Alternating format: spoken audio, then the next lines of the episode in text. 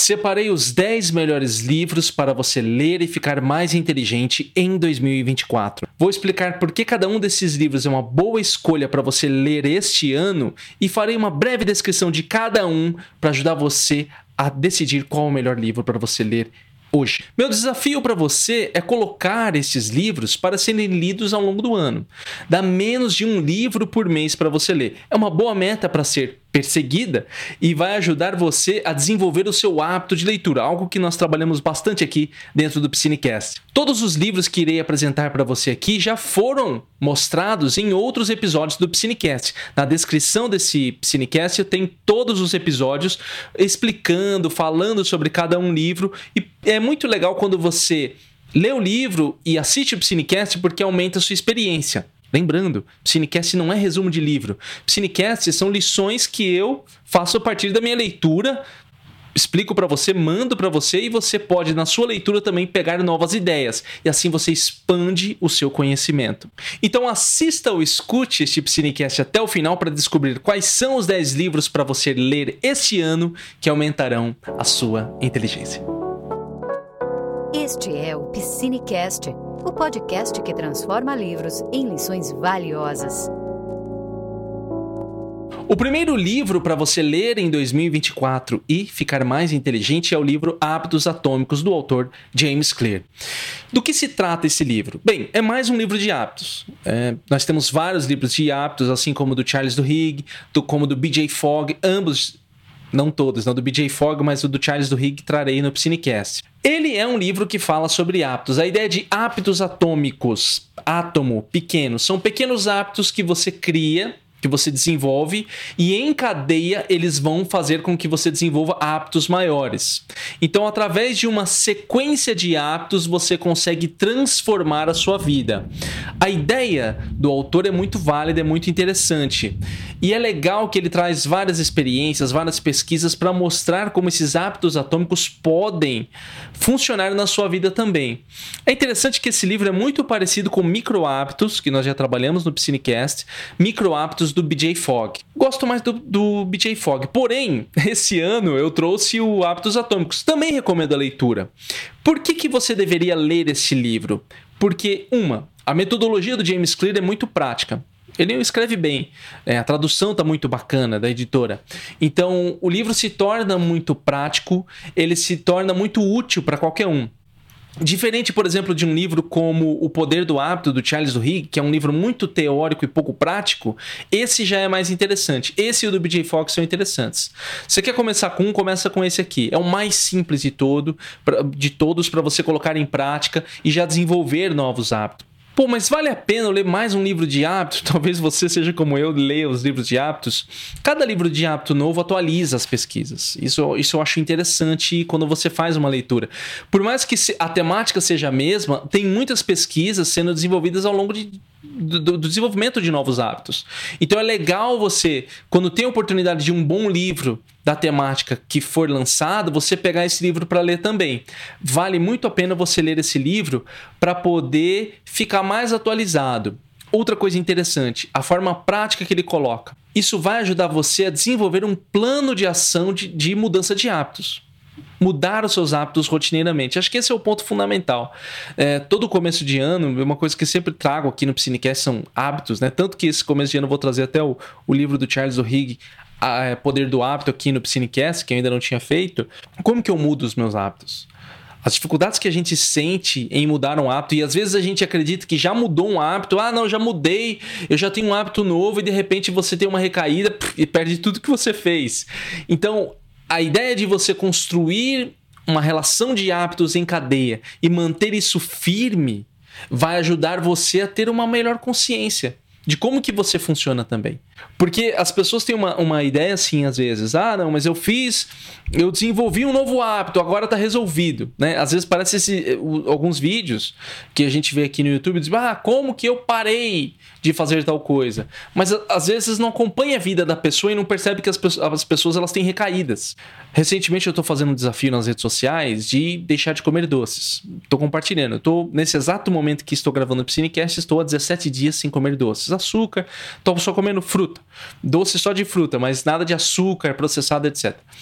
E tem sido um grande desafio. Eu tenho enfrentado problemas com relação a isso. E como que a gente desenvolve esse hábito? É como que a gente chega a falar, eu, eu formei um hábito novo. Entende? Tudo isso, esse livro vai ajudar você a responder essas perguntas. E aí a criar uma rotina nova. Porque quando nós falamos em hábitos, estamos falando em nova rotina e uma nova pessoa. É muito difícil você quebrar um hábito que às vezes é muito arraigado na sua vida. O que, que eu quero dizer com arraigado? Que está muito, muito preso a você. Você praticamente se identifica com aquele hábito. É, por exemplo, sei lá, o hábito de ficar deitado na cama e não levantar na hora que toca o despertador. E você está anos fazendo isso. E às vezes é muito difícil de quebrar. E aí vem esse livro com a proposta para ajudar você a resolver isso. Vale a pena a leitura desse livro, Hábitos Atômicos, do James Clear, para você ler em 2024. Segundo livro para você ler em 2024 e ficar mais inteligente: As 48 Leis do Poder. Robert Greene, o autor Robert Greene. Por que, que esse, você, do que, que se trata esse livro? O autor, ele na verdade vai pegar uma série de filosofias, ensinamentos históricos a respeito da persuasão e influência. Então ele seleciona, tem várias histórias de grandes líderes, é, lições úteis, é, filósofos que vão discutir ali qual que é a receita de bolo para você ser útil, pra, que, que para você conseguir influenciar as pessoas e não deixar ser influenciado, para você conquistar poder. Uma coisa que o autor fala que no começo do livro, eu até falei no episódio do Piscinecast, no Piscinecast, todos querem mais poder. Todos querem ter mais poder. Então, o livro vai te ajudar a ter esse poder, esse poder sobre as outras pessoas. É uma proposta ousada. E por que, que vale a pena ler esse livro? Ele é um pouco fora do, do da minha proposta aqui do Psinecast, mas por que, que vale a pena ler esse livro? Primeiro porque o, o autor ele é muito irônico ele chega a ser um pouco cínico em alguns casos e, é, e acaba sendo uma leitura muito divertida. O que, que, é cansativa? O excesso de histórias. Então, assim, às vezes eu fazia uma leitura dinâmica nessas histórias. Ah, ele pegava um, um contexto histórico, aí contava, contava, contava, contava para chegar na lei. Tem até, se eu não me engano, é, se eu não me engano, tem uma versão condensada desse livro só com as leis, que eu acho que até vale mais a pena ler do que esse grandão. Esse grandão é enorme, tem um monte de página. Eu li esse livro. E, e no final, por que, que você deve ler esse livro? Porque eu acredito que ele apresenta algumas ferramentas que ajudam você a não ser facilmente manipulado pelas pessoas. Eu acho que esses livros de manipulação, persuasão, fazer amigos, influenciar pessoas, eles ajudam mais nesse aspecto. Eu não acredito em muitas dessas fórmulas de persuasão. Eu acho que algumas são muito batidas. Eu, eu volto e meio conto aqui para vocês casos no Piscinecast onde as pessoas tentam usar alguma coisa e a gente vê que é falso. A pessoa. É, um exemplo bobo que todo mundo usa hoje em dia é começar com uma notícia boa para dar ruim depois. Não, não começar, começar elogiando para falar algo ruim depois, sabe? Isso já tá batido. Ninguém mais cai. Todo mundo, se alguém escuta, fala, Fulano, a sua comida tá maravilhosa, mas, né, a pessoa já até fala, mas. Ah, mas você devia ter maneirado no tempero. Ai, que bobeira. Fala, cara, tá muito salgado. Pronto. É, são coisas assim que se repete tanto que não funciona. Eu lembro uma vez, conversando com uma pessoa, a pessoa falando negócio de, de persuasão e tal. Eu falei, cara, você tá usando técnicas de persuasão, a gente tava meio quase numa discussão. Você usando técnicas de persuasão, usando receita de bolo comigo. Para que isso? Aí a pessoa falou: "É, realmente estou usando". Parecia que eu tava conversando com um robô, para falar a verdade. Falei: "Ah, quer saber de uma coisa? Larga a mão". Mas é legal você saber. É legal você identificar, é legal você identificar quando uma pessoa tá fazendo alguma coisa para tentar manipular você. Lógico, com muito cuidado, porque senão dá a entender que tá todo mundo contra você. Também eu sou contra essa paranoia do tipo, ah, por que você você está fazendo isso. Outro, outro exemplo que não, que não me cabe mais, eu tenho que trazer um livro dessa temática aqui, que é linguagem corporal. Cara, esses dias alguém. Ah, porque. Nossa, mas por que você cruzou seus braços? Você não está gostando do que eu tô falando? Eu tô com frio. Pelo amor de Deus. Não tá percebendo? A sala tá gelada, eu cruzei meus braços porque eu tô com frio. Não é porque eu não gostei do que você falou, ou minha linguagem corporal significa. Todo mundo agora é especialista em linguagem corporal. Então, todas essas coisas são legais de você saber. Por quê? Porque tem gente querendo fazer isso, usar isso contra você. Pode não funcionar muito dessas bobeiras, mas elas querem usar. Elas usam de artimanhas, elas usam de coisas para poder manipular um ao outro, de um jeito ao outro, de ser uma pessoa dissimulada e etc. Eu acho que esse livro do Charles do Higg vai muito nesse ponto. Tem quem vai querer usar isso aqui para manipular os outros? Tem. Mas se você for uma pessoa esperta e ler o livro com uma boa leitura, você vai conseguir ter uma, uma visão legal disso, de quando, quando as pessoas estão usando isso aqui contra você. Lógico, a gente está aqui numa. Parece uma visão de mundo muito é, de guerra, né? Tipo aquela coisa assim, nossa, é uma batalha constante, um, uns contra os outros. Vai um pouco fora da minha filosofia de vida, mas hum, é bom se preparar sempre. é bom se preparar sempre. Sabe que, que, que lendo esse livro do, do Robert Greene, me lembra muito o livro do Cialdini que eu tenho que trazer, né? As Armas da Persuasão, eu tenho ele aqui. E o Cialdini fala disso. Ele fala Cara, talvez eh, você não queira persuadir ninguém, mas é legal você saber. É legal você saber disso para não deixar que usem contra você. Então vale a pena e é muito divertido.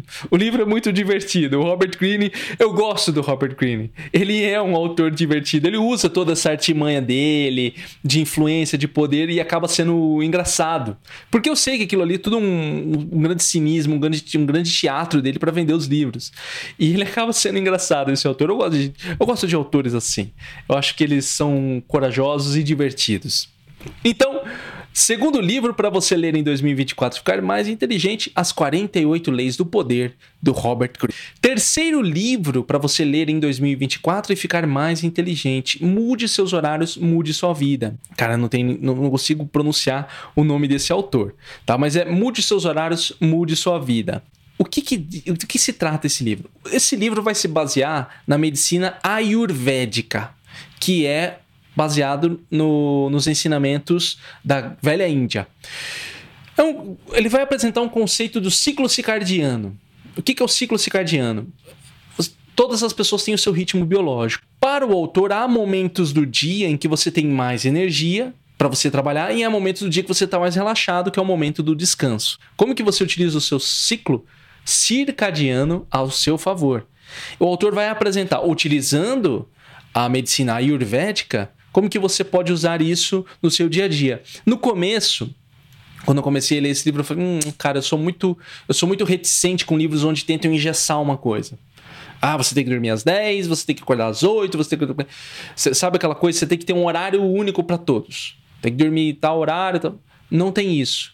O autor é muito legal nesse aspecto. Ele fala: olha, se você puder, faça, mas se você não puder, faz isso, isso. Então ele adequa todo esse conceito a uma realidade atual e deixa muito fácil para que qualquer pessoa possa aplicar isso no seu dia a dia. Então vem o porquê que você deve ler esse livro. O livro é bem prático. Eu acho que aí se a, se a ideia é justamente essa, né? De nós trazermos um livro onde vamos falar de ciclo circadiano, ritmo biológico, como que você desenvolve seu ritmo biológico. No final, o livro é bem prático. Ele vai dar orientações, vai apresentar orientações, sugestões para você aplicar na sua rotina e que vale muito a pena. Vou dar um exemplo para vocês de algo que eu apliquei na minha rotina, que é a alimentação. E aí o livro apresenta uma base de que, tipo, cara, você tem que dormir no mesmo horário, acordar no mesmo. Dormir no mesmo horário, acordar no mesmo horário, se alimentar no mesmo horário para garantir com que o seu, o seu corpo entre nesse ritmo de energia.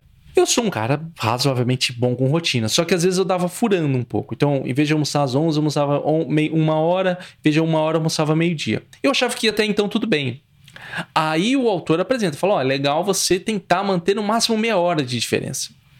Apliquei e eu já senti uma diferença na minha energia. Então é legal isso. E você vê, olha, recentemente, recebendo alguns familiares aqui em casa, quebrou todo o meu horário. Todo, todo, todo o meu horário. E eu tô. Você vê, os, eles, eles foram embora na sexta-feira, hoje eu estou gravando na segunda-feira. Agora que eu estou restabelecendo a minha rotina. Isso é uma coisa importante às vezes, que as pessoas acham que rotina é automática, como se apertasse um botão. Ah, ponto, agora eu tô com a minha rotina 100%, pronto, meu nível de energia aumenta e melhora. Cara, você vê resultados a longo prazo. É, é tudo é a longo prazo. Então, agora eu comecei a restabelecer, dormir no meu horário, meu horário para dormir é 9, no máximo 10. Das 8 às 9 eu tô já dormindo. Acordo 4 da manhã, almoço 11 horas e todo esse processo eu tento manter o máximo possível. Pratico exercício na parte da manhã, exercício na parte da noite. O autor apresenta os melhores horários para fazer exercício. Ele falou: olha, esses aqui são os melhores. Mas se você não puder, você pode aplicar o exercício em outro horário. O importante é que você faça o exercício. Isso eu acho legal. É, eu gosto quando o autor tem essa flexibilidade, respaldado não só na, na filosofia, na medicina ayurvédica, mas na ciência atual. Então ele usa muitas, muitas pesquisas atuais para comprovar aquilo que ele apresenta. Vale muito a pena o livro, mude seus horários, mude sua vida. É, eu acho que se você quiser até começar com ele, dessa minha lista aqui, vale, vale muito a pena. Eu acho que vai, vai ampliar um pouco a sua visão a respeito da sua rotina, do que você tem feito, das atitudes que você tem tomado, né, das decisões que você tem tomado em termos de rotina, na hora de dormir, na hora de acordar. Então, o terceiro livro para você ler em 2024 é Mude seus horários, mude sua vida. Livro 4 para você ler em 2024 e ficar mais inteligente. A Conquista da Felicidade, do autor Bertrand Russell. Do que, que se trata esse livro? Bertrand Russell, grande filósofo, o que, que ele vai buscar explicar? O conceito de felicidade. Para o Bertrand Russell, a felicidade pode ser conquistada. Isso eu achei muito interessante. De acordo com o autor, não é, a felicidade não é algo que chega até você. A felicidade não é algo que sei lá, ah, ponto, cheguei, conquistei o emprego que eu queria, sou feliz. Não, ele fala que você tem que sustentar a felicidade. Utilizando de uma, de uma argumentação muito boa, que o Bertrand Russell é um grande professor e argumentador, utilizando da sua base filosófica de uma argumentação muito boa, ele vai apresentar para você formas de você encontrar a sua verdadeira felicidade, de você questionar, inclusive, aquilo que você chama de infelicidade. Eu gosto muito desse livro. Esse livro não, não teve muitos views no Psinecast, assim. Eu acho que o tema, o tema felicidade geralmente no Psinecast não atinge muitas pessoas. Não sei porquê. É, mas assim, eu acho que esse livro aqui, ele é fundamental para você começar a perceber na sua vida alguns elementos que tornam você uma pessoa feliz. Às vezes você acha que você não é feliz, e é legal isso que o Bertrand Russell coloca. Às vezes você acha que você não é feliz, mas você é feliz. E esse é um dos motivos para você ler esse livro. Não só pela argumentação do autor, que é muito bem, muito claro, muito direto ao ponto, uma bela tradução feita também, mas a leitura é bem prazerosa, você consegue ler com tranquilidade, mas ele faz você encontrar a sua verdadeira felicidade. Eu acho que se o objetivo dele era fazer você encontrar, a conquistar a sua felicidade, ele atingiu esse objetivo com esse livro dada a argumentação que ele apresenta, os, os elementos, é, onde você vê a felicidade, a importância de algumas características na vida para que você seja feliz. Entender que na felicidade, na, na vida feliz, não é apenas prazer, não é, não é só prazer, não é 100% de prazer. E que às vezes momentos de tristeza, momentos de dor fazem parte da felicidade. Ou, no mínimo, fazem parte de elementos fundamentais para você reconhecer a felicidade. Nossa construção histórica como seres humanos, nós passamos por muitas experiências. Essas experiências vão moldando a nossa mente para a gente reconhecer e falar: cara, eu sou feliz. Para que eu não olhe para o passado como uma prisão. Quando eu falo eu era feliz no passado. Isso é um tipo de aprisionamento. Você não consegue viver o presente.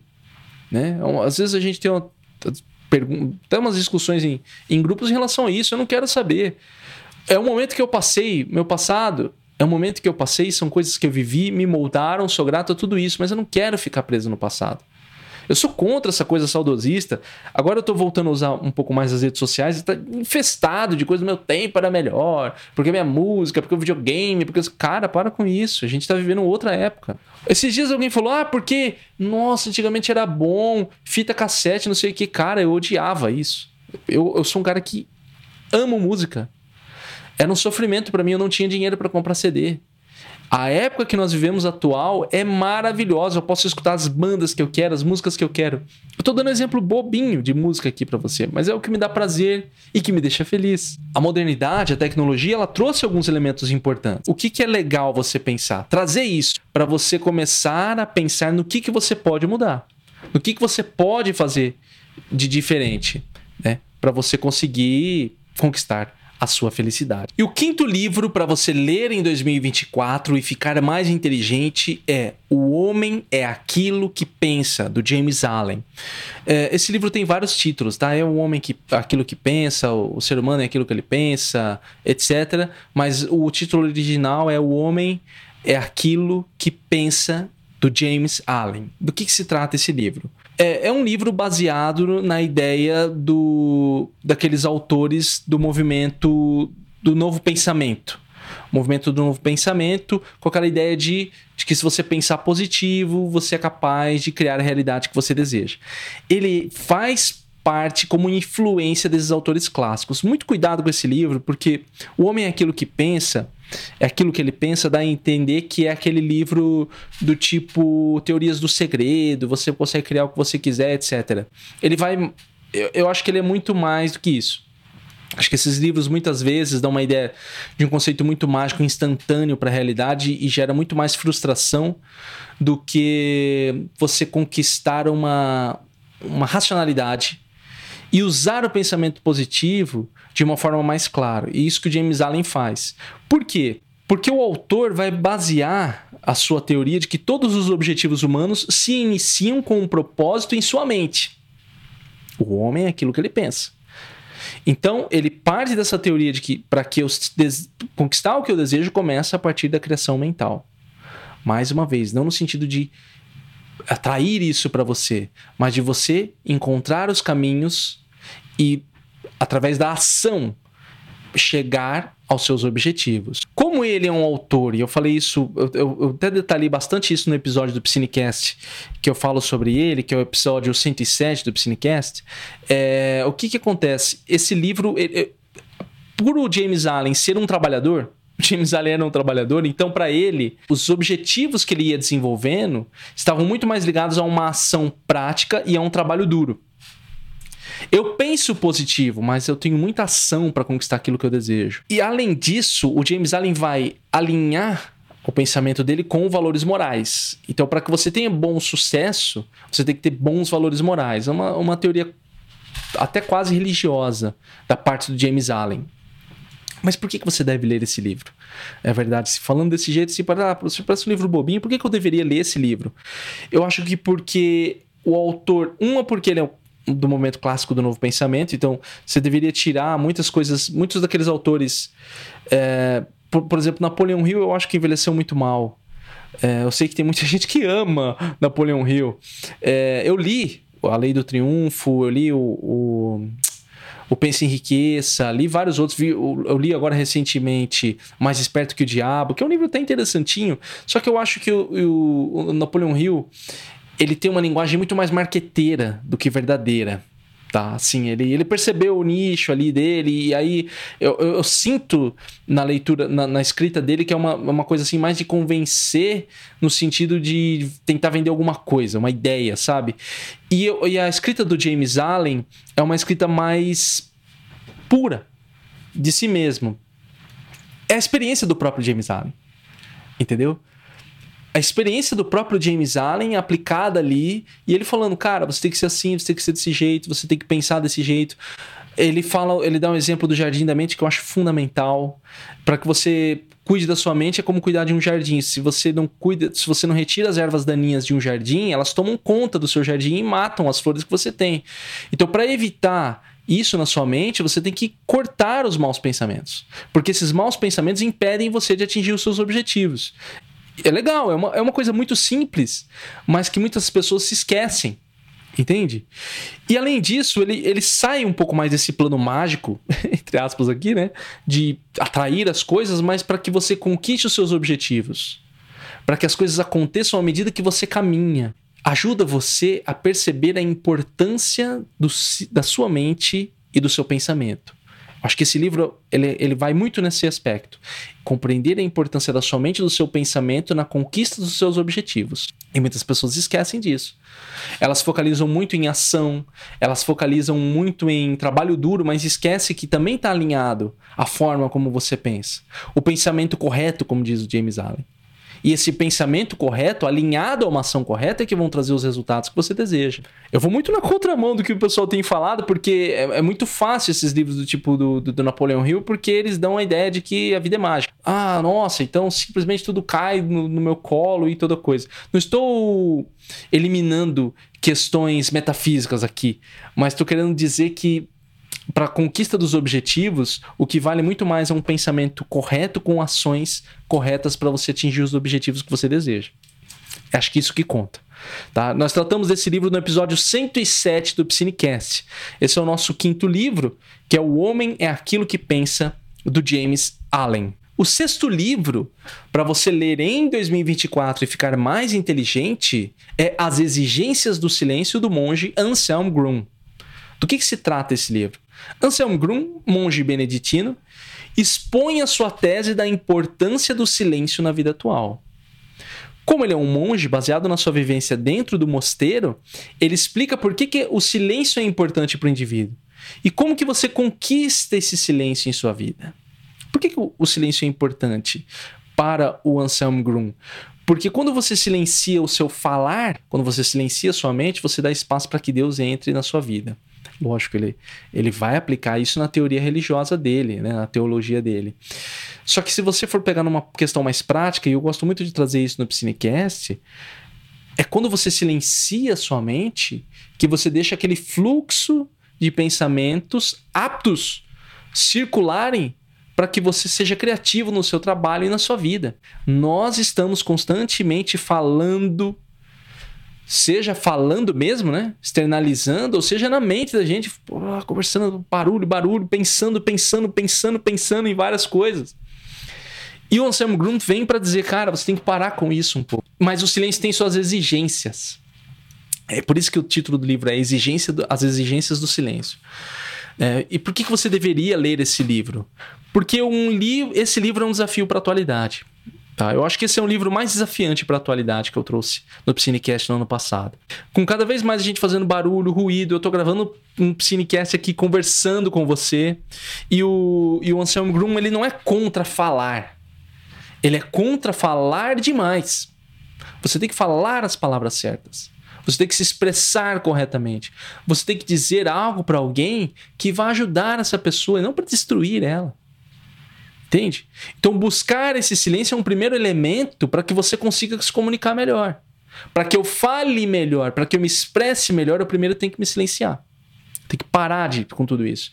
Parar com toda essa barulheira.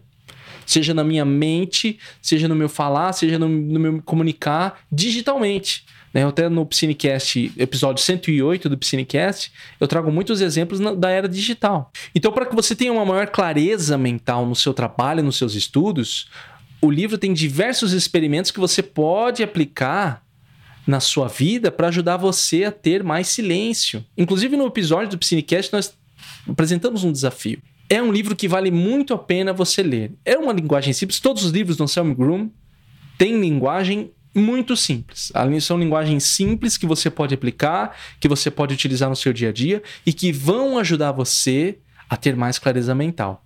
Então, o nosso sexto livro, As Exigências do Silêncio, do Anselm Grum. Sétimo livro para você ler em 2024 e ficar mais inteligente. Um Dia Sem Reclamar. Isso aqui são dois autores nacionais. E do que, que se trata esse livro? Para esses autores, a reclamação é um mal que deve ser evitado. Uma pessoa que reclama está se fechando para a vida. Ela não reconhece os benefícios que ela recebeu.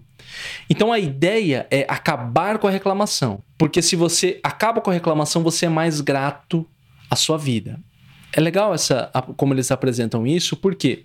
Porque às vezes a pessoa fica assim: "Ah, não, mas eu sou reclamando, eu não estou reclamando, eu estou constatando uma realidade. Ah, é porque eu sou uma pessoa muito crítica, etc". Até apresenta alguns alguns detalhes de pesquisas a respeito de, de reclamação, né? Da características dos, dos reclamões, que, que, inclui esse professor que fala com vocês sempre assume que é um reclamador, né? Para esses autores, quando você reclama demais, você se fecha. Você não consegue reconhecer na sua vida alguns elementos que são os elementos que você deveria ser grato. E quando você não reconhece por aquilo que você é grato, você se torna uma pessoa amarga uma pessoa amarga acaba tendo problemas no aqui, né? Por que, que você deve ler este livro? O autor escreve de uma forma muito simples e prática. Eu gosto dessa leitura deles. Eu acho que para um livro de desenvolvimento pessoal não tem que ter uma linguagem rebuscada. Então é simples, direto ao ponto. Ele apresenta ideias que são legais, ele dá justificativas, ele dá a argumentação dele é muito boa em relação do porquê reclamar é ruim para sua vida. Até trouxemos no episódio 110 do Psinecast esse livro e falamos bastante a respeito disso, né, dos por que, que você reclama, quais são as causas da reclamação, como evitar a reclamação. Então ele vai trazer estratégias para que você consiga ser mais grato. Uma vez que você é uma pessoa mais grata na vida, você se torna mais leve. Você para de reclamar, você se torna mais aberto. Uma pessoa que é grata é uma pessoa que também reconhece o quanto ela depende dos outros, ela é uma pessoa humilde. Essa é uma ideia bem legal que os autores colocam, que uma pessoa que reclama muito e ela não tem gratidão, ela acha que tudo depende unicamente dela. E ela não é uma pessoa muito arrogante. Ser uma pessoa humilde, reconhecer a gratidão é estar aberto que as pessoas ajudem a você. É uma, uma mão lavando a outra, como diz o outro. Né? Como diz o ditado, uma mão lava a outra. É assim que funciona. Um deve estar ajudando o outro. Nós estamos em sociedade, nós não estamos destacados aqui. É, pega, por exemplo, eu, vou citando meu exemplo. Eu, recentemente tive problemas, por quê? Porque nos últimos anos eu me fechei muito. Achei que não dependia de ninguém. Vou fazer meu piscinecast, fazer meu vídeo, fazer minhas coisas aqui, não dependo de ninguém. Mas mesmo para um trabalho individual, que é esse que eu tenho, eu ainda dependo de muitas outras pessoas. Não só familiares, mas amigos e outras, e outras questões. Então, essa rede de conexão, é, estar aberto a conhecer outras pessoas, estar aberto a receber ajuda de outras pessoas, estar aberto a pedir ajuda de outras pessoas também. É muito importante no nosso trabalho, porque nós vivemos em sociedade. E aí você começa a desenvolver realmente uma relação de gratidão com as pessoas. Essa é a ideia desse livro. Então, nosso sétimo livro é Um Dia Sem Reclamar. Tratamos desse livro no episódio 110 do Psinecast. Nosso oitavo livro para você ler em 2024 e ficar mais inteligente: A Arte da Procrastinação. Esse livro aqui. Esse livro aqui, ele é, é um dos mais divertidos que eu li. Do que se trata esse livro? O autor vai apresentar o conceito de procrastinação estruturada.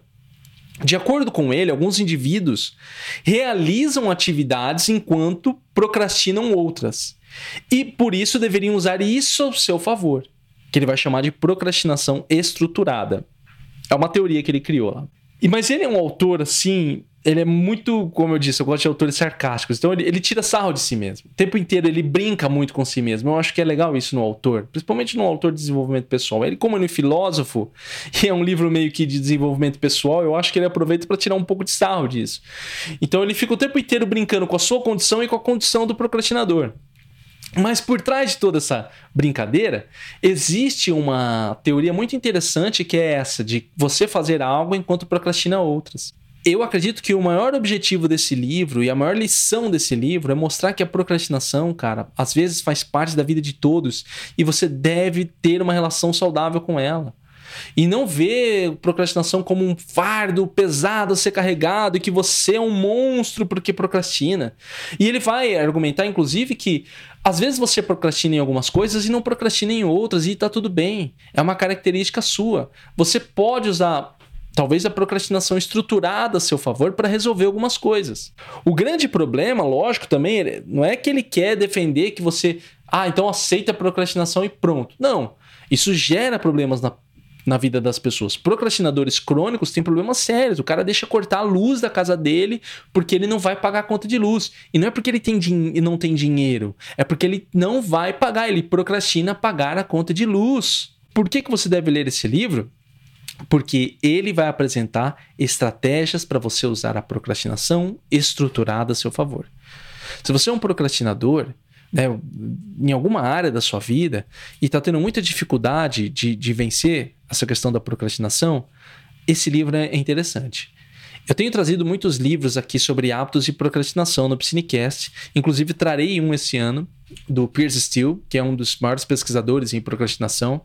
E é um, um, livro excelente, é um livro antigo, mas excelente. Eu vou trazer aqui no Psinecast. Mas eu começaria com esse.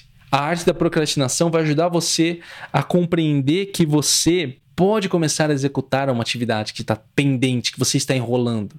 Você vai conseguir aquilo que você deseja, executar aquela atividade. usando algumas estratégias que ele coloca. E ele é muito prático. Né? Como ele é um professor acadêmico, então ele tem ele, ele enrola muito, então ele pega parte da experiência dele para mostrar para você, como leitor, como que você aplica isso no seu dia a dia. Vale a pena ler o nosso oitavo livro, A Arte da Procrastinação, que também foi tratado no episódio 111 do Psinecast. Se você quiser, pode ouvir depois, links na descrição. Episódio 111, A Arte da Procrastinação. Nosso nono livro, para você ler em 2024 e ficar mais inteligente. Já estamos chegando no fim. A Arte Cavalheiresca do Arqueiro Zen.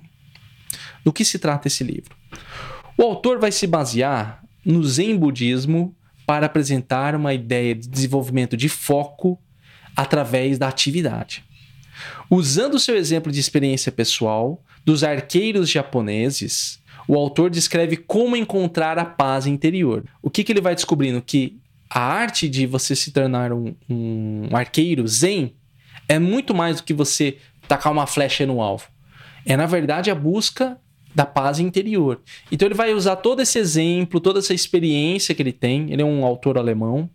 É, ele vai usar toda essa experiência para mostrar como que ele encontrou a paz e como que ele teve contato com o Zen através dessa prática. De primeira mão parece um livro meio religioso, meio budista. De fato ele é. Porém, o que é interessante nesse livro, para quem tem interesse no, na temática né, do budismo, mas muitos aqui talvez não tenham, ele é interessante para você perceber qual que é a importância do foco no presente?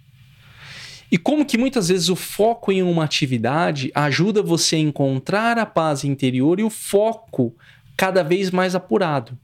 Como que você entra hoje no que a gente chama de estado moderna, modernamente as pessoas chamam de estado de flow, né? Estado de fluxo. Como que você entra nesse estado de fluxo? Essa ideia de paz interior através do, do treinamento com, com o arco e a flecha é você entrar nesse estado de flow. É tanto que em um momento o professor fala pro, pro autor do livro, a arte do arco e da flecha, ele fala, cara, você não tá acertando o alvo porque você tá querendo acertar o alvo. Aí o cara fica louco, falou, mas como eu não tenho que querer acertar o alvo? Ele falou, não, a seta, a, a sua flecha vai naturalmente pro alvo. Você só precisa ter a tensão certa e deixar que a flecha atinja o alvo. Então vem nessas as contradições, nesses conceitos do Zen budismo que às vezes quebram a nossa cabeça, fazem a gente pensar, mas que são interessantes. O, o próprio prefácio da Monja Coin, que é o prefácio da Monja Coin, é interessante nesse livro também, para dar uma, uma introdução ao Zen budismo para quem não conhece. E como que você pode usar isso? Eu acho que muito do que é colocado naquela prática dele, da arquearia, você pode aplicar no seu dia a dia, no seu trabalho. Sabe assim, de tentar atingir esse estado de de fluxo no seu trabalho, de foco constante no seu trabalho, para que você desenvolva ainda mais as suas atividades, o seu dia a dia, para que você não pare com essa distração constante. Porque a gente fica o tempo inteiro se distraindo, se distraindo, se distraindo. E entender também que muitas vezes algumas atividades que nós executamos com objetivo específico, é, esse objetivo ele é atingido muitas vezes de forma natural, sem uma forçação de barra da nossa parte. Né? O que, eu quero dizer? Às vezes a gente quer tanto uma coisa e não consegue. Mas quando a gente começa a se concentrar mais nas nossas ações, em vez de no objetivo, o resultado vem. O resultado vem. Vou dar um exemplo para você, sei lá. Digamos que eu tenho o objetivo de escrever um livro. Aí eu fico, eu tenho que vender, eu tenho que vender um milhão, eu tenho que vender. Eu tô concentrado no objetivo, tenho que vender dois milhões, tenho que vender. Esque... Eu devo esquecer isso e me concentrar em escrever meu livro e ser feliz escrevendo meu livro. Porque quando eu me concentro no meu livro, na escrita, o meu objetivo depois ele vai ser atingido de alguma maneira. Entende? É uma lição muito interessante que esse livro traz. Vale a pena, vale a pena explorar. Eu acho que eu vou trazer mais livros do Zen Budismo aqui. Não é minha religião, não, eu não sou especialista em Zen Budismo, mas eu gosto muito da filosofia. Quero trazer mais algumas coisas desse temática no nosso Psinecast. Tratamos esse livro no episódio 92 do Psinecast, tá? Então, livro 9, A Arte Cavalheiresca do Arqueiro Zen. E o nosso décimo e último livro para você ler em 2024 e ficar mais inteligente é A Imitação de Cristo, de Tomás de Kempis. Do que, que se trata esse livro?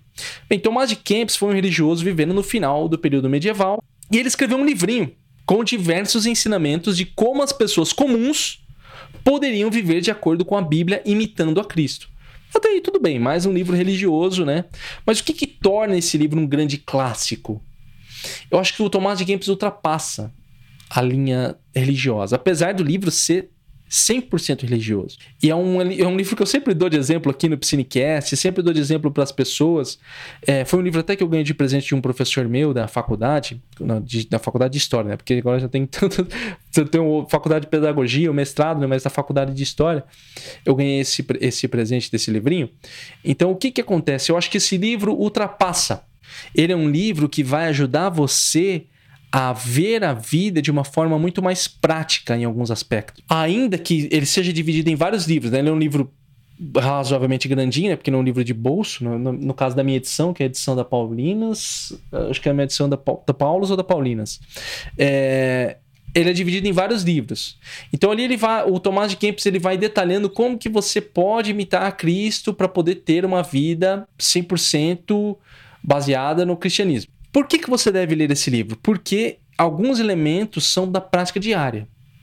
Vou dar um exemplo para você uma coisa que eu gosto muito que o Tomás de Kempis fala. Por exemplo, é, às vezes o livro ele também, tá também em forma de perguntas e respostas. Então, uma hora alguém pergunta, né? Ah, como que eu posso deixar de, de ser um pecador?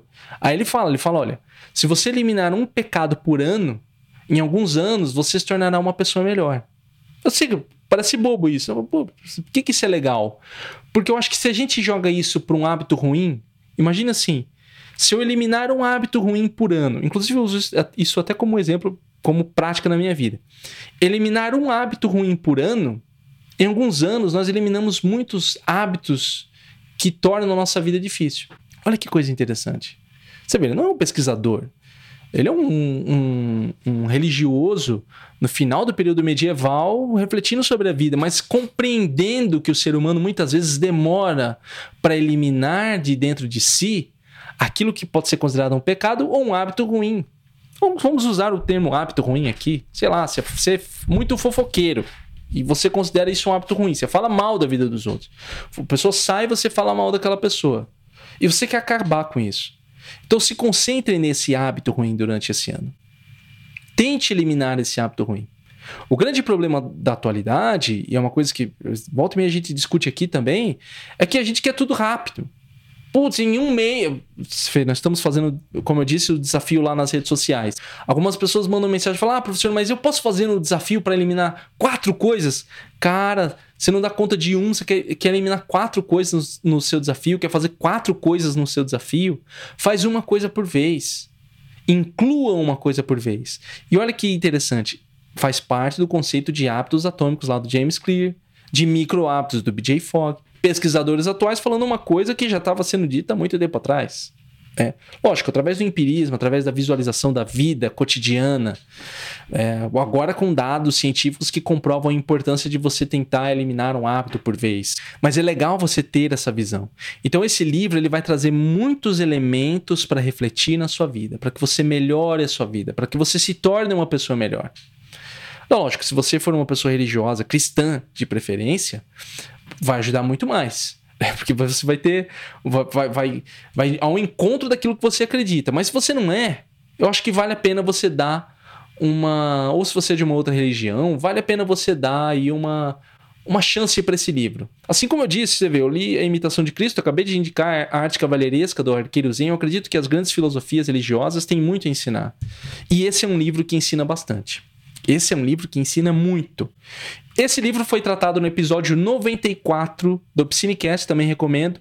Lembrando que todos os episódios que eu estou citando aqui, todos os livros, os links estão na descrição deste vídeo aqui embaixo, na descrição do Piscinecast ou na descrição do podcast, se você estiver ouvindo ele por áudio. O nosso décimo livro, décimo e último livro para você ler em 2024 e ficar mais inteligente, A Imitação de Cristo, de Tomás de Kempis. Você tem alguma recomendação de livro também? O Psinecast é uma comunidade de quem gosta de livros, quem gosta de ler. Às vezes você não lê tanto, mas você gosta de ter os livros. E você tem uma recomendação, algum livro que você gostou, leu, coloque nos comentários, ajuda a nossa comunidade. Essas são as minhas indicações, mas você tem as suas também. Coloque aqui, deixe nos comentários, comente o que você achou, se já leu algum dos livros, coloque aqui, sua participação é muito importante. Lembre de clicar em gostei, compartilhar e se inscrever no canal também. E lembrando, vire membro do Psinecast, está aqui embaixo. Quando você vira membro, você ganha benefícios. Nosso primeiro benefício é o nosso grupo do WhatsApp. O que, que eu estou fazendo lá? Estou reunindo o pessoal que apoia o Psinecast, vamos ter ideias aí de vídeos exclusivos, coisas que nós podemos fazer para crescer a nossa comunidade, que é uma comunidade de pessoas que gostam de livros, gostam de literatura, gostam de aprender, de desenvolvimento pessoal. Essa é uma comunidade que a gente vai crescer cada vez mais. Então, faça parte, porque quando você se torna membro, você apoia o canal, ajuda aqui a manter a estrutura física do nosso Cinecast. Lembra de clicar em gostei e compartilhar.